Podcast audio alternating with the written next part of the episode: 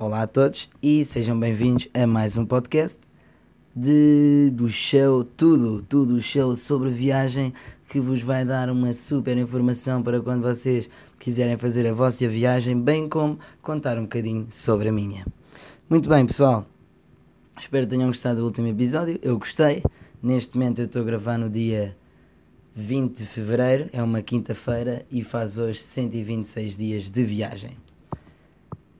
Antes de dizer onde é que eu estou e de contar aqui a minha história do dia de ontem, que hoje ainda não fiz grande coisa, peço desculpa pela falta de passarinhos. Passa aqui, eu estou numa zona costeira tipo guincho e então isto, há vento em todo lado e eu não posso gravar na rua. Mas, em contrapartida, tenho um quarto só para mim. Uhul!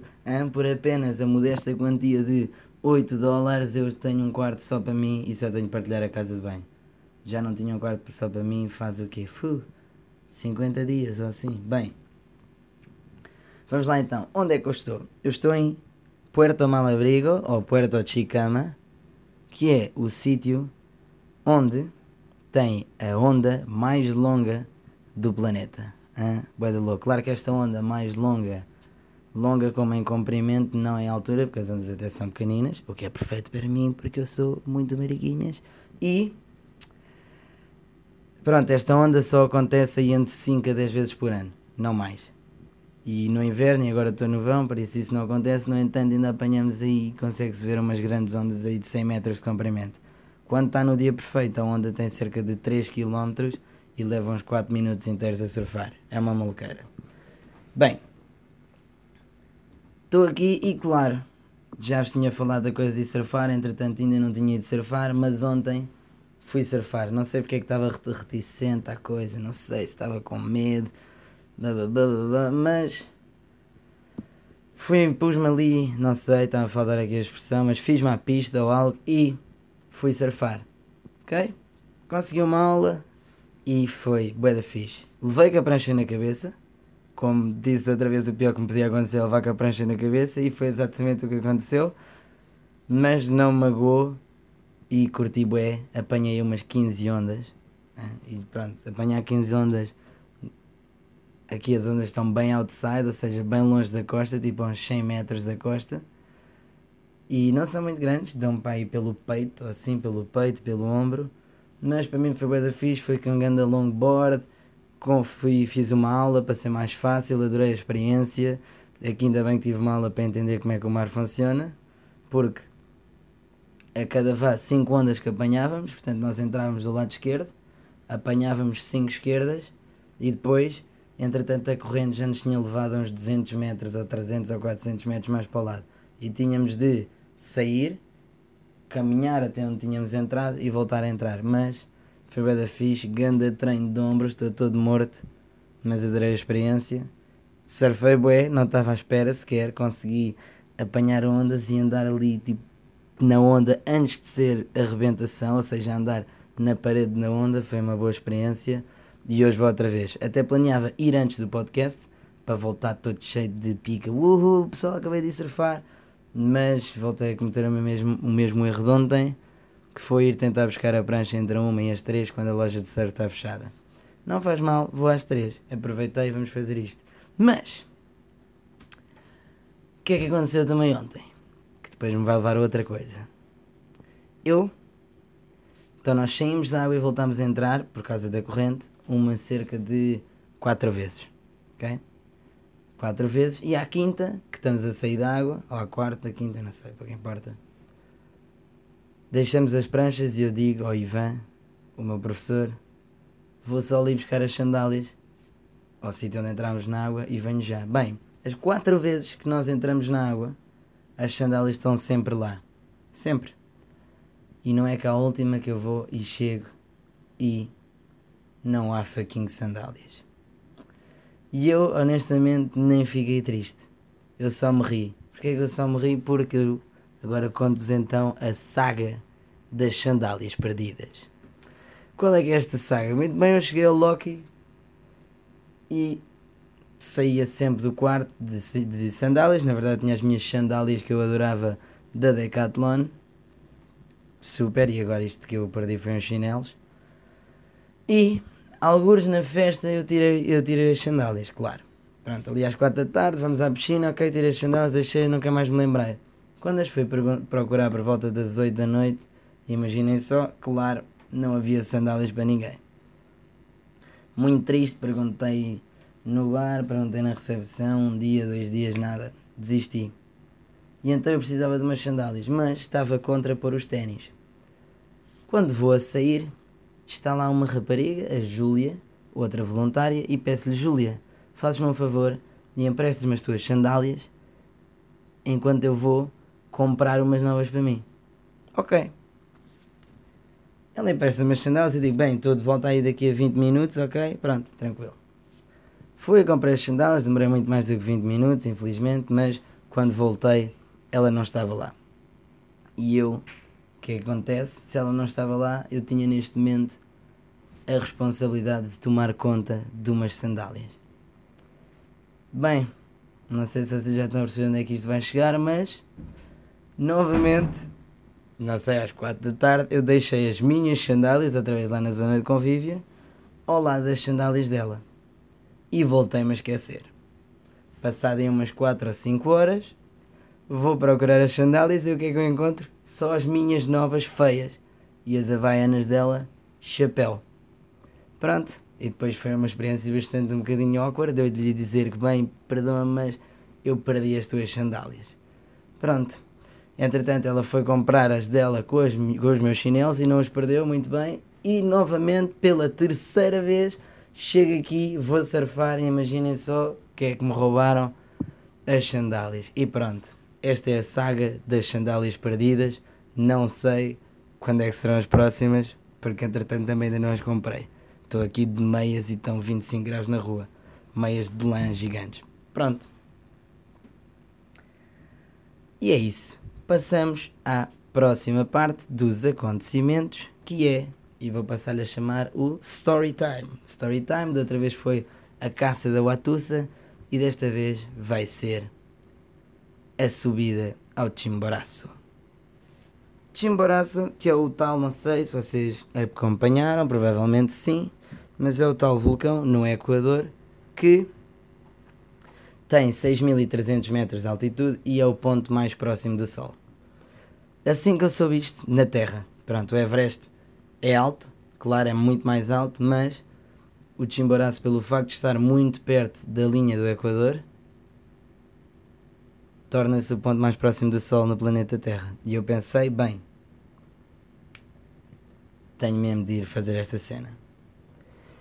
Pronto, esta ideia também nasceu porque, e agora dou-vos aqui uma breve história do passado antes de chegar a esta história, que foi, eu estava em banhos a fazer o voluntariado e tudo mais, e decidi que ia subir ao Tungurahua, que é um vulcano, um vulcano, um vulcão lá em banhos, que tem 5 mil metros e 23 de altitude.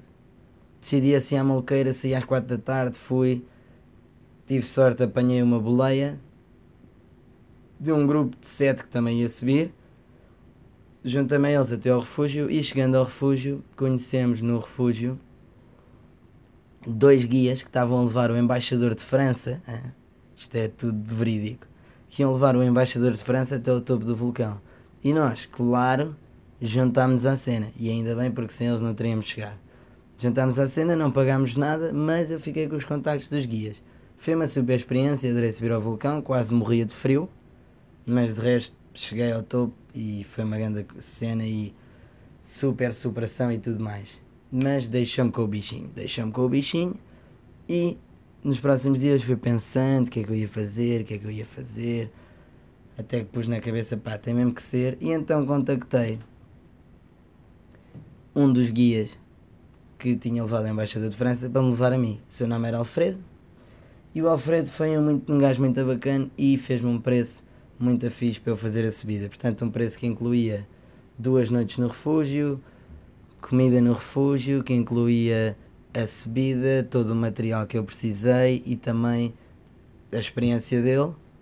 E pronto, agora posso dizer, caso vocês estejam interessados, eu consegui isso por 300 dólares, o que é uma coisa boa porque era só eu, por exemplo, normalmente há quem faça pacotes, vá, uns amigos que eu conheci subiram 2 por 700, e foi 350 cada um e eu subi sozinho por 300.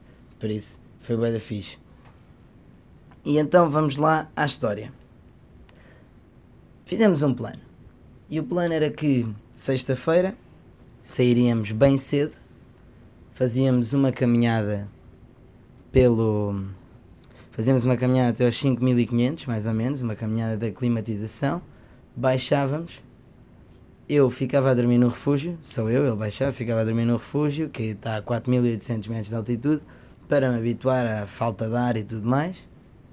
Depois baixava, tinha 24 horas de super tranquilidade em Riobamba, que é uma cidade que já volta à altura normal, a KA, e agora eu fiz aspas com os dedos, porque a altura normal é 2800 metros de altitude, mas muito mais tranquilo. E depois, domingo, juntávamos novamente, juntávamos aí por volta das 4 da tarde, para ir fazer uma caminhada que saíamos às 10 da noite, para possivelmente chegar ao topo às 6 da manhã. Pronto, então vamos lá isto. Sexta-feira correu tudo com tranquilidade, cheguei aos 5500, senti-me sempre bem. A baixar foi um bocado mais duro porque baixámos quase sempre a correr. E. Oh vá, não a correr como loucos, mas pronto, aquela corrida a aproveitar a descida e tudo mais. E quando cheguei cá abaixo estava com um cabeção que nem sabia de terra vinha. Mas pronto, percebi que então na próxima vez não podia baixar tão rápido, não estou habituado àquela não sei, a, ao cansaço, ao mesmo tempo à mudança de pressão e tudo mais. E fui para o refúgio. Pronto, e aqui vou-vos falar um bocadinho sobre o que é que é a climatização. É a ideia de que se nós, não, se nós estamos lá em altitude e paramos de pensar na nossa respiração, começamos imediatamente a arfar. Estejamos a, levantamos da cama, pronto, é assim que funciona. Mas com os chás de coca, com os cafés, um Benuron, muita respiração com a barriga bem fundo. Obrigado todas as minhas manhãs em que eu decidi fazer um bocadinho de meditação, porque ensinaram-me a respirar com a barriga e foi isso que me salvou também lá.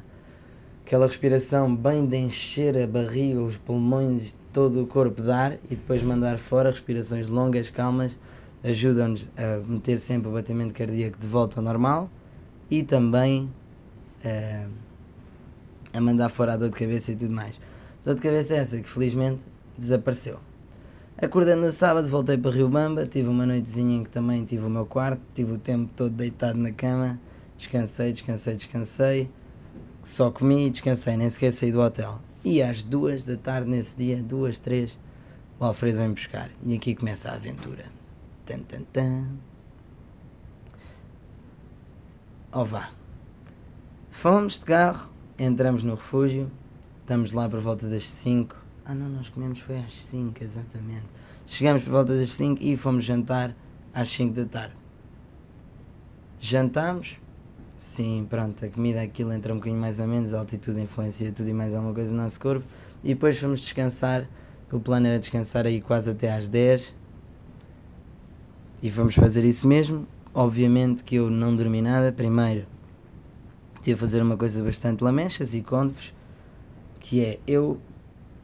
Pronto, a gente sabe o que é que são as fitas, as fitas, benção das fitas e as fitas que escrevemos uns para os outros. E eu, quando terminei, pronto, todas as pessoas, meus amigos, a minha família, escreveram fitas para mim e eu não, não quis lê-las logo no dia, no momento, porque queria lê-las com calma. Entretanto, o verão passou num ápice e eu nunca mais as li e decidi então que na noite antes de eu apanhar o avião para Bogotá e vir para esta viagem, li as fitas todas, li as fitas todas, chorei que nem um desalmado e ao mesmo tempo fiz um papelinho com quotes de todas as fitas, uma quote de cada fita, a parte que eu gostava mais, que levo comigo desde sempre. E também levo comigo uma carta do meu irmão papelinhos e cartas essas que eu não tinha tocado até essa noite, em que eu decidi que, bem, esta é a noite que eu vou ler isto tudo e vou pôr aqui dentro para me dar motivação para chegar ao topo. E fiz isso mesmo. Depois tentei dormir, não dormi nada, a altitude não nos deixa dormir, os nervos, tudo mais, não dormi nada, não pouco importa, descansei. E foi por volta das 10 que saímos para a caminhada. Agora, para vos imaginarem aqui o cenário, ok, nós estamos a 4800 metros de altitude, são temperaturas negativas e eu estava com quatro pares de calças, dois pares de meias. Tive que fazer uns super pensos para proteger os meus calcanhares das, das botas de neve que eu tinha. Também botas mega, botas de neve super à prova de tudo. Depois tinha quatro camadas de tronco, dois pares de luvas, um gorro, um casaco também tinha gorro, um capacete e por cima do capacete a lanterna de cabeça.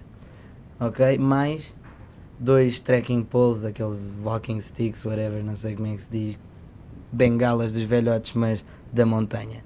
E pronto. Lá fomos nós pela noite, pelo frio, mas estávamos com sorte, o céu estava estrelado e não havia nuvens, não havia nada e subimos, começámos a subir. A primeira parte é bastante fácil, começa por uma caminhada por Marte até onde começa a neve toda e começamos a subir. Subimos, subimos, subimos e até chegamos ao refúgio bem tranquilos, ritmo tranquilo, concentração na respiração, até chegamos ao acampamento, não é refúgio, é um acampamento que são duas tendas, assim tipo de circo, mas pequeninas, com. Pronto, tem lá uma comida e tudo mais, mas nós comida já tínhamos tudo preparado. Um pequeno descanso, pusemos então a próxima parte para ficar tudo ainda mais louco, que foi os ganchos nas botas. Não sei se chamam ganchos, mas pronto, aquelas coisas para não escorregarmos na neve e para irmos a caminhar mesmo a filme. E continuamos. A próxima parte da caminhada foram cerca de. Ah, isto o acampamento está a 5.300, 5.400 por aí. Bem, 5.300 acho eu.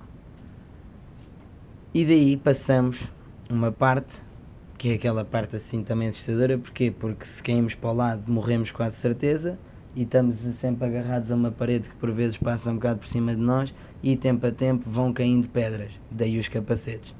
Mas essa parte também passou super tranquila, fomos andando com calma, o tempo começava a ficar um bocado mais pesado, a respiração mais pesada, as pernas mais pesadas, mas íamos bem.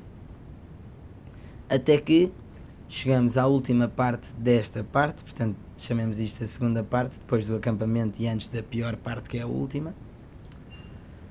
Tem uma escalada de cerca de 5 metros, que novamente também é, é uma escalada à noite, cheio de roupa e não sei o quê. Pá, a escalada não é super difícil, mas quando se cais, deslizas até, não sei, até à morte, tudo se torna um bocadinho mais complicado. Mas fomos bem, fomos bem. Ainda bem que eu tinha um guia, claro que isto era impossível fazer sem um guia.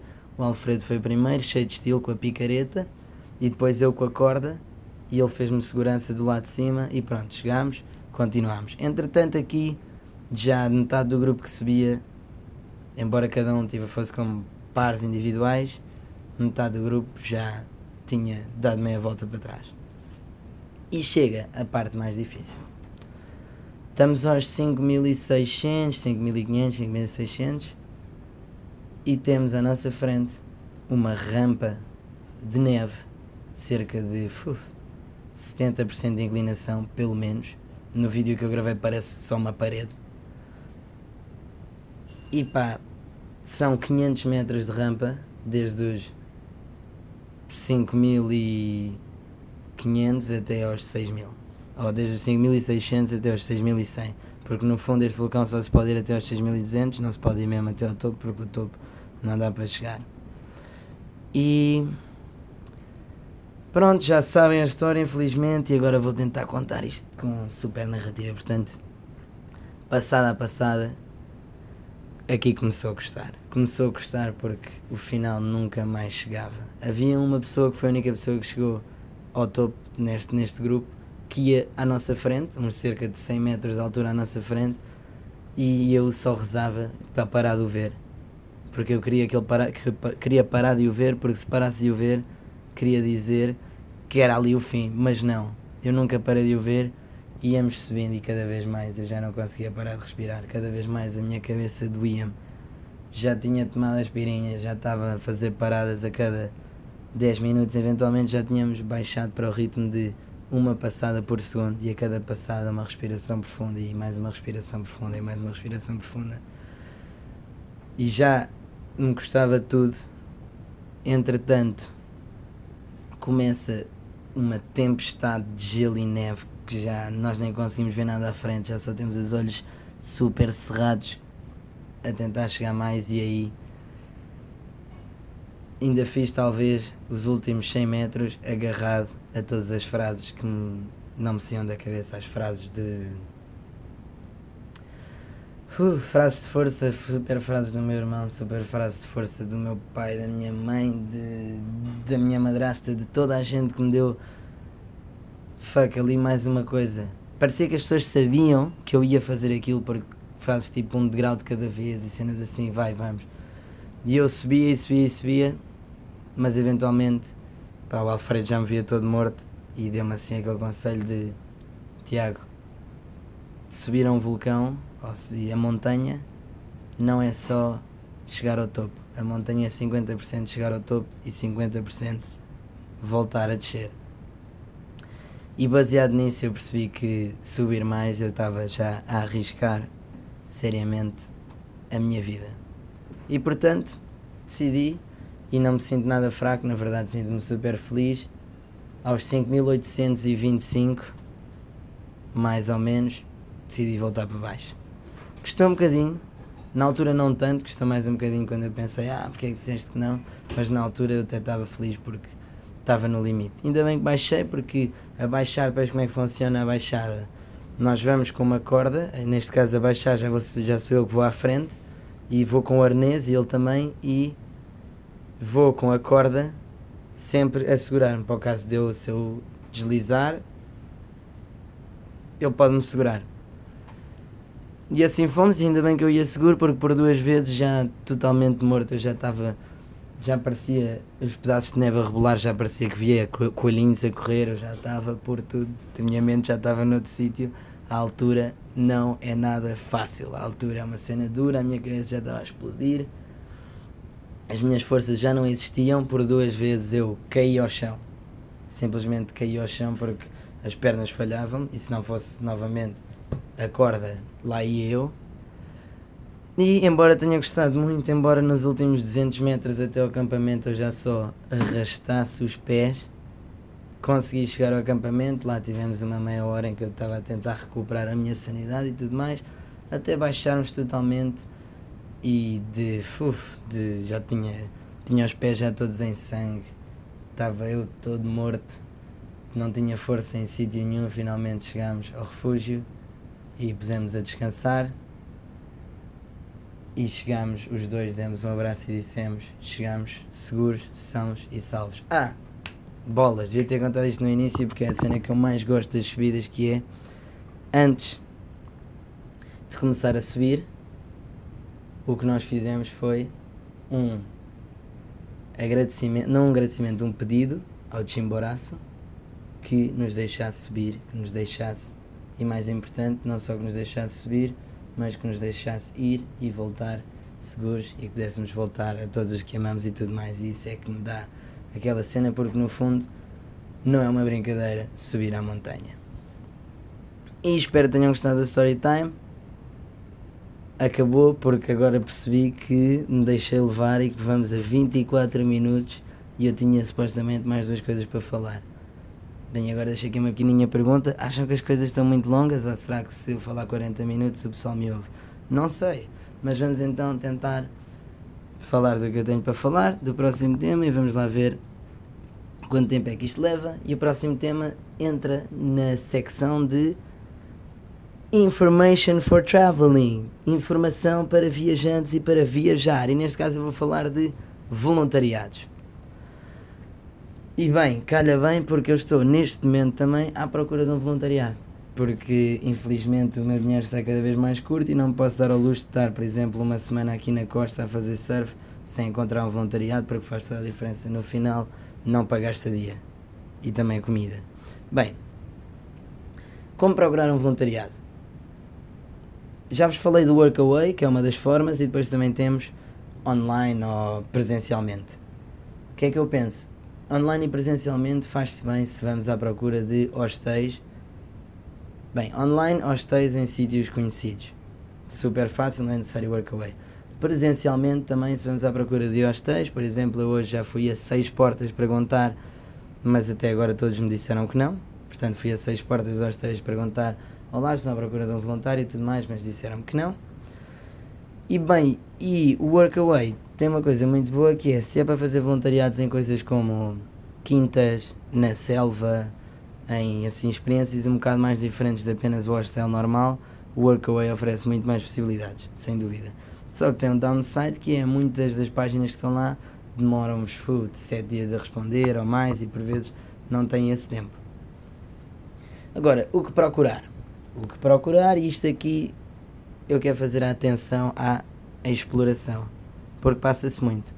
Como os voluntários precisam de uma casa e, por exemplo, neste hostel onde eu estou, eles se oferecem um voluntariado, mas em que o contrato era trabalhava 4 horas por dia, ok, tranquilo, mas 7 dias por semana e não tinha comida incluída.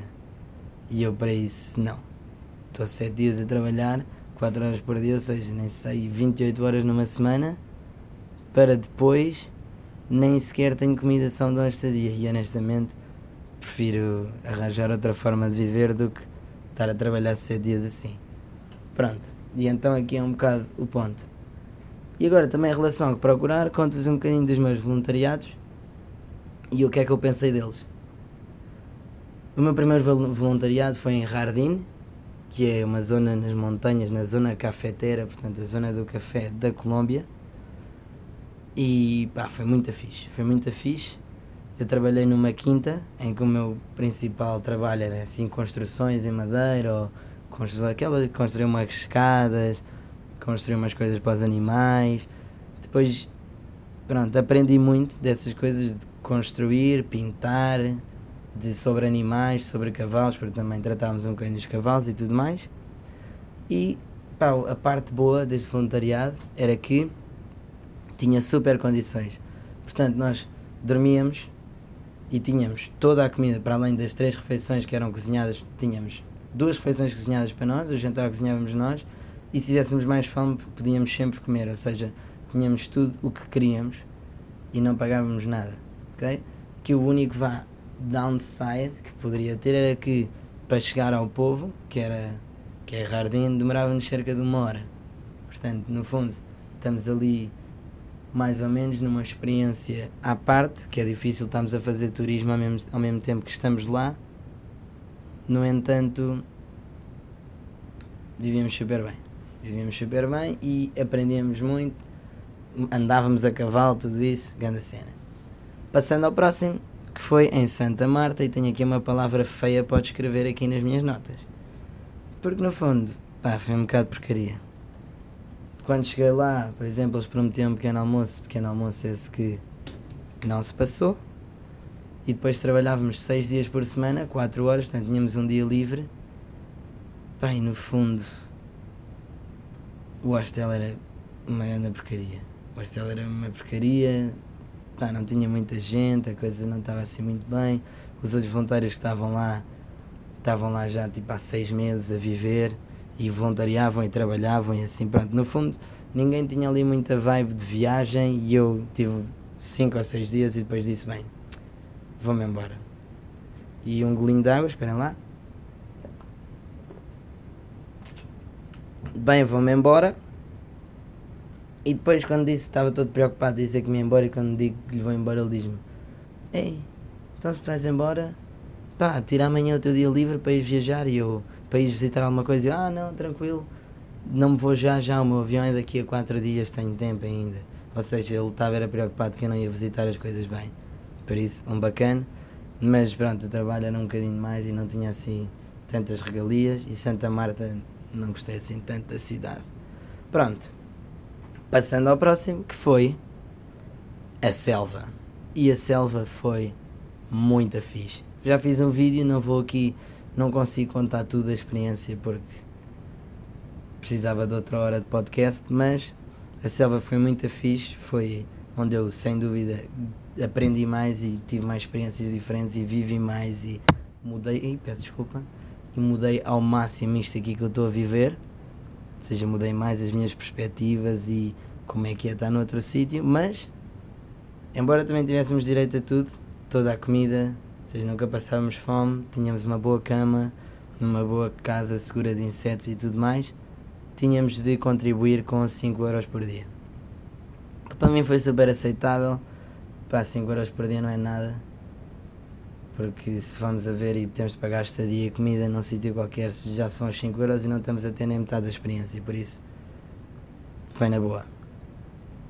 E bem, passando ao próximo, selva super super, aprendi como, como viver sustentavelmente, vi todos os animais do mundo, absorvi a fucking energia da Amazónia que está lá em todo o lado, visitei cascatas, nadei no rio, tantas coisas super. Passei lá o Natal, isso é outra coisa que eu hei de contar no outro podcast. E passemos ao próximo, que foi banhos.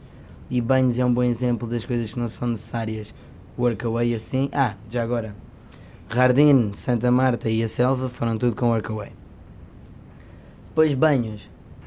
Eu fui para banhos como hóspede e planeava estar lá cerca de 5 dias e acabei por estar um mês, porque ao quinto dia nem tanto, ao quarto perguntei se podia ser voluntária porque gostava de toda a gente lá e gostava do sítio e gostava de tudo e disseram-me que sim, que podia ser voluntário e assim comecei a voluntariar. E acabei por estar lá um mês. Por isso, claro que estava a gostar. Tive uma equipa de voluntários e depois tive outra e saí quando a terceira estava a começar, ou seja, já não fiz parte da terceira. Foi super bom porque inicialmente tínhamos pequeno almoço, almoço e Tínhamos pequeno almoço, almoço e trabalhávamos 5 dias por semana, 6 horas por dia, exatamente. E tínhamos duas refeições. E depois nunca pagávamos nada mais porque tínhamos a tal coisa de irmos ao mercado, buscar vegetais e tudo mais. Grátis em troca de trabalho. Mas já para o final da experiência, como eu estava sempre também, já fazia turnos em vez de estar na recepção, ajudava na cozinha. Uh, normalmente ajudava na cozinha a servir o almoço e a cozinhar o almoço, não era a lavar os pratos, super fixe, mas também ajudava muito a lavar os pratos. E no final já tinha sempre as três refeições e o mesmo trabalho e pá, adorei, foi bem fixe. Também grande experiência e banhos é um sítio incrível. Se vocês forem a banhos, fiquem nesse hostel e aproveitem porque vão adorar. E bem, por fim, o outro voluntariado que eu fiz foi no Loki, este agora recente, e bem, descobri online, porque falaram do Loki, o Loki é um, pá, tem uma plataforma online forte e tudo mais, contactei-os pela, pela internet, disseram-me ok, aparece, falamos e logo dizemos sim ou se não. Disseram-me que sim e estive lá duas semanas. Pá, as condições são fixe, okay? não são as melhores de quem vem de banhos com tudo pago, mas tínhamos uma refeição por dia, 40% de desconto em tudo, inclusive na comida. E a estadia num sítio que é bem da fixe e que está sempre cheio Bem, é festa, estamos em festa, era uma festa barata em que estamos a trabalhar, mas estamos a trabalhar no bar e é divertido.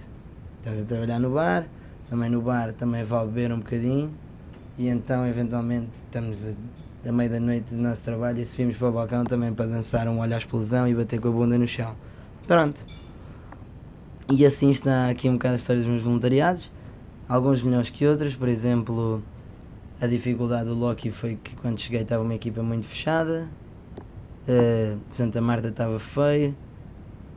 Pronto, Jardim está um bocado mais longe de tudo, então não pode ser muito turístico. Banhos, nem vejo dificuldades. A coisa boa de banhos é que banhos está perto de tudo, está perto dos vulcões, está perto de tudo. Entretanto, éramos todos amigos e conseguimos resolver horários para tornar aquilo tudo possível para toda a gente conseguir fazer o que queria. E banhos é um sítio muito turístico e então no meio dia livre ou nos dias livres dá para ir também fazer uma aventura, por isso. Yeah. E agora? Epá, não sei se agora vou falar disto 34 minutos. Ora bolas, é que eu queria falar disto aqui, mas bem, vou deixar para depois e deixamos com o nosso story time, com um bocadinho de surf e a saga das sandálias perdidas e com os voluntariados. Assim, espero que tenham gostado de me ouvir, eu gostei de falar. Espero que esteja a melhorar, sendo que sim. E por favor, e agora não tinha pedido isto, mas partilhem qualquer coisa. Partilhem qualquer coisa porque saber que há mais gente a ouvir-me e a seguir o que eu faço dá-me mais vontade de continuar a fazer as coisas e deixa mais feliz e quiçá, pronto, aqui é a coisa, como eu sou um viajante e cada vez mais o dinheiro está mais curto para eu chegar ao fim, imaginem só que eu daqui a 10 episódios me torno famoso, não famoso, mas que imaginem que eu tenho 500 fãs, pá, quiçá isto torna-se uma fonte de rendimento para a viagem. Seria uma cena super fixe, mas para tal eu preciso da vossa ajuda, meus super amigos, hein, sem graxa, que me levem a chegar um bocadinho mais longe. Muito obrigado, espero que tenham gostado, adeus e uma boa viagem pelos vossos sonhos.